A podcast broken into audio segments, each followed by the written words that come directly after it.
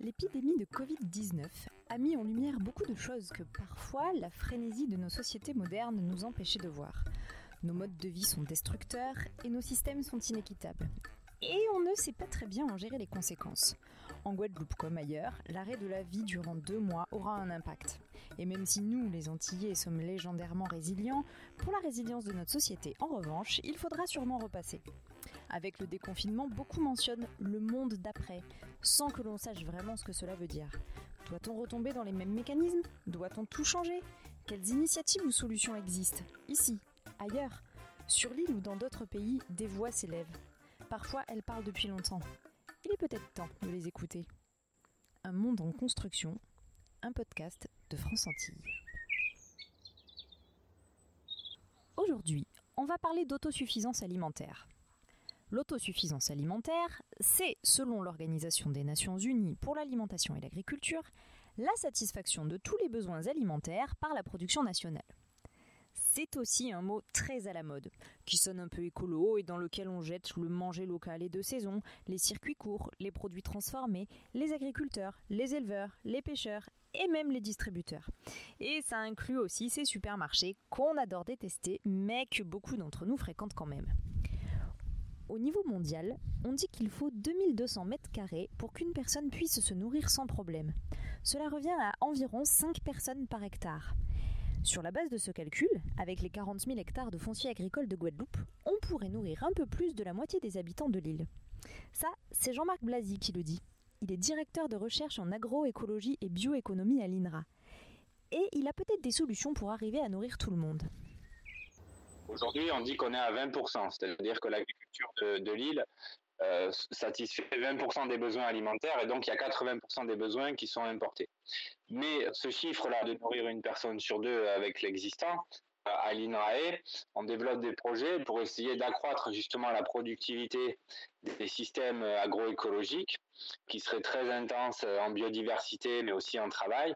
On espère arriver à atteindre euh, ce chiffre de 8 personnes auquel cas on pourrait euh, nourrir toute la, population. Voilà.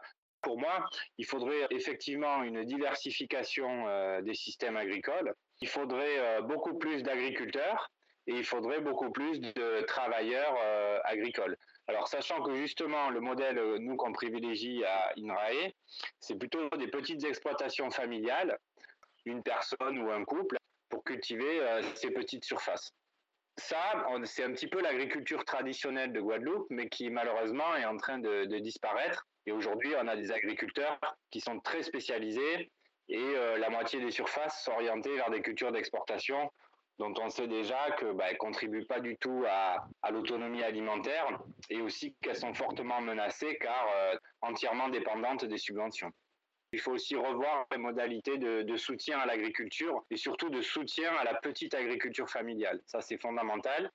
Et pour moi, c'est aussi au niveau de la consommation. C'est-à-dire qu'il faut qu'il y ait un appel d'air et que les consommateurs aient vraiment la préférence, y compris euh, en payant un peu plus cher que ce qu'ils peuvent euh, euh, payer parfois au supermarché pour des produits importés, mais que les consommateurs fassent ce choix du local pour que l'agriculteur guadeloupéen aussi puisse vivre décemment de son activité. Le jardin créole, hein, c'est un modèle euh, sur le plan agroécologique qui est très intéressant. Mais il faut le revisiter et le remettre un petit peu au goût du jour, et dans le cadre de structures quand même professionnelles, on va dire, pour qu'il y ait quand même effectivement des gens qui soient euh, spécialisés dans la production d'aliments pour les autres parties de la population. Jean-Marc imagine bien une filière entière qui se recréerait. D'abord en réintroduisant de la biodiversité et de l'agrodiversité dans les cultures, mais aussi en fabriquant sur place des bio-intrants. Et puis, dit-il, il faudra beaucoup de bras et pourquoi pas innover sur de la petite mécanisation, histoire d'alléger la pénibilité du travail d'agriculteur. Et tout ça, selon lui, dépend de plusieurs facteurs.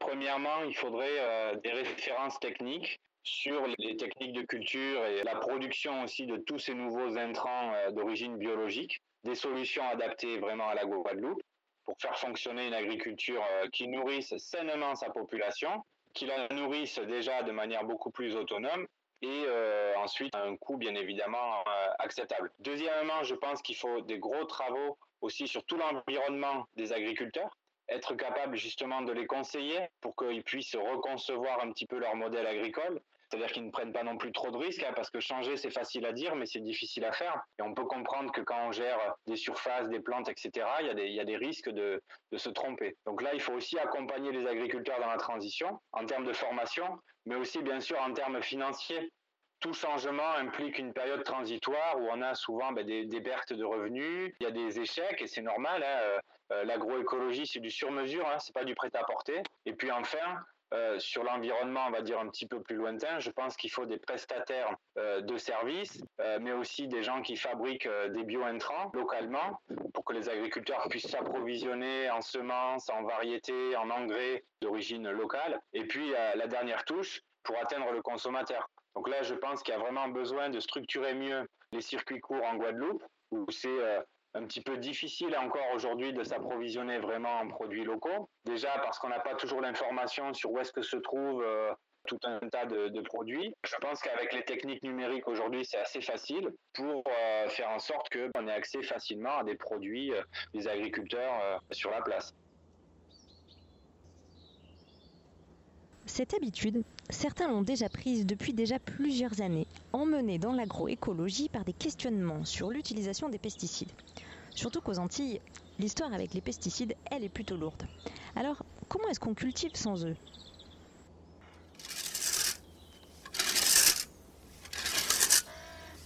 Je m'appelle Salim.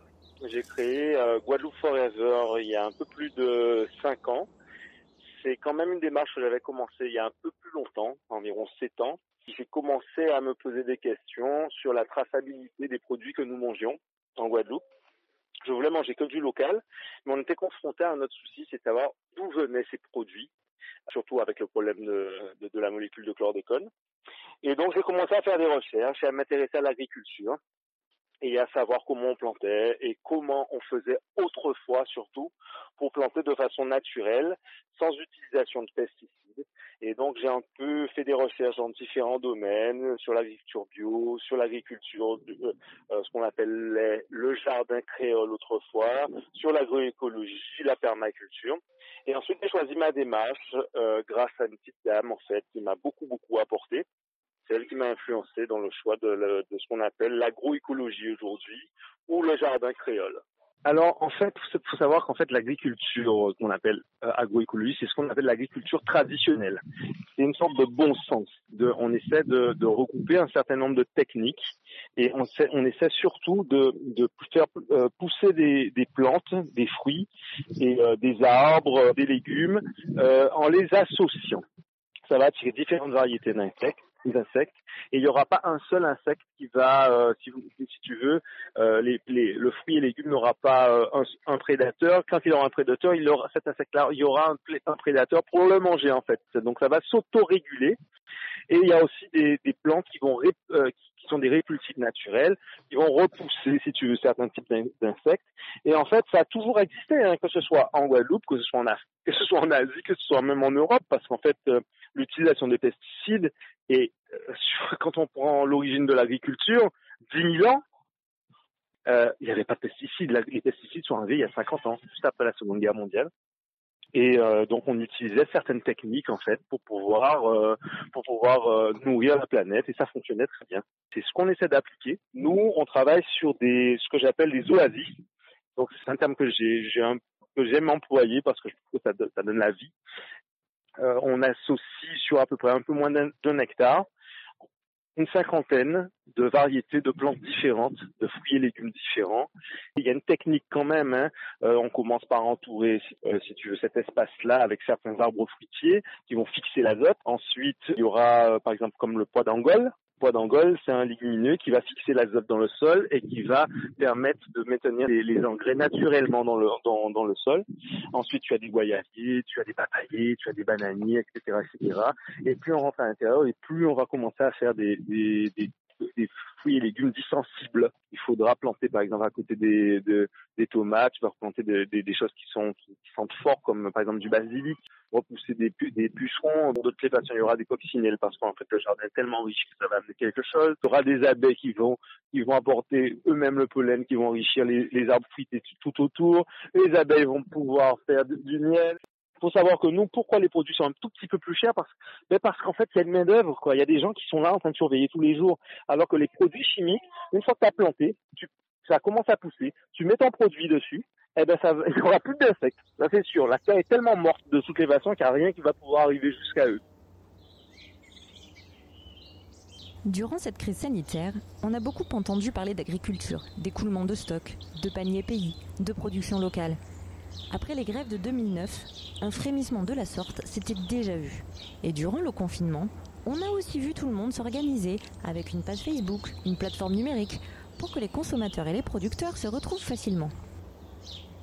Alors il reste une question. Allons-nous laisser tout ça retomber?